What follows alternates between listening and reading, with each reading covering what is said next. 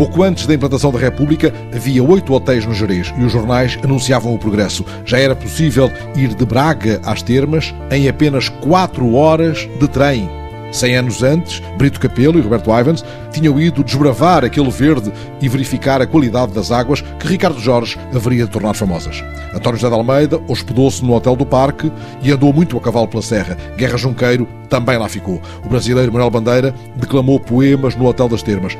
Em 1875, Ramalho Ortigão publicava Caldas do Jerez. Considerava a povoação insignificante, com pequenas casas, em grande parte de madeira, habitadas por pastores em algumas estações do ano e abandonadas durante o rigor do inverno. Mas o grande acontecimento foi a visita do rei Dom Luís e de Dona Maria Pia com o então príncipe real Dom Carlos e Dona Amélia. Passaram quatro dias nas águas do Jerez. Que benefício escolheram? Faço a pergunta a Antonieta Dias, coordenadora médica das termas do Jerez, querendo saber porque é que estas termas são diferentes por várias razões. Primeiro, são eh, umas termas têm umas águas únicas em Portugal que não existem outras semelhantes. Depois, pela sua variedade de patologias com que as pessoas procuram estas termas para serem tratadas.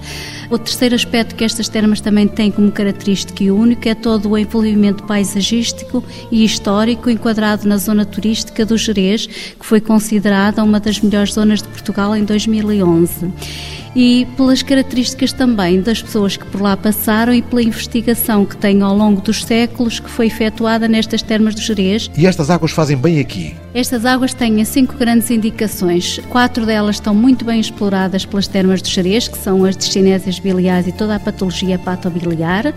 A segunda indicação para estas termas é a diabetes. A terceira grande indicação é a hipertensão arterial. E a quarta grande indicação que está a ser muito procurada neste momento é a obesidade. E este componente de redução do peso e da índice de massa corporal são um componente importante para a procura das pessoas nesta instância termal. Mas estas águas do Jerez são também indicadas para a patologia osteoarticular. Entretanto, as termas investem em spas e no combate à obesidade. Eu uh, sou uma médica também com uma das especialidades em medicina desportiva, faço o programa individualizado em relação às pessoas que querem perder peso.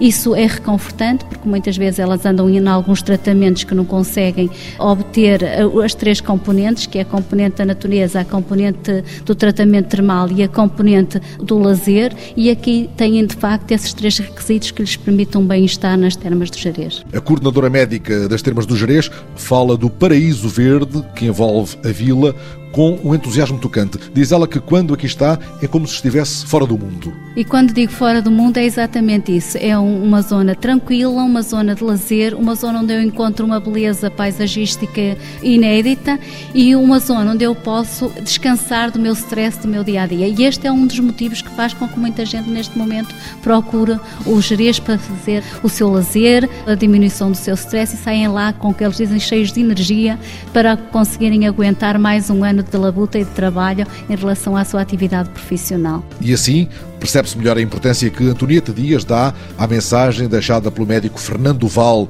um dos fundadores e dirigente histórico do PS, que viveu mais de 100 anos.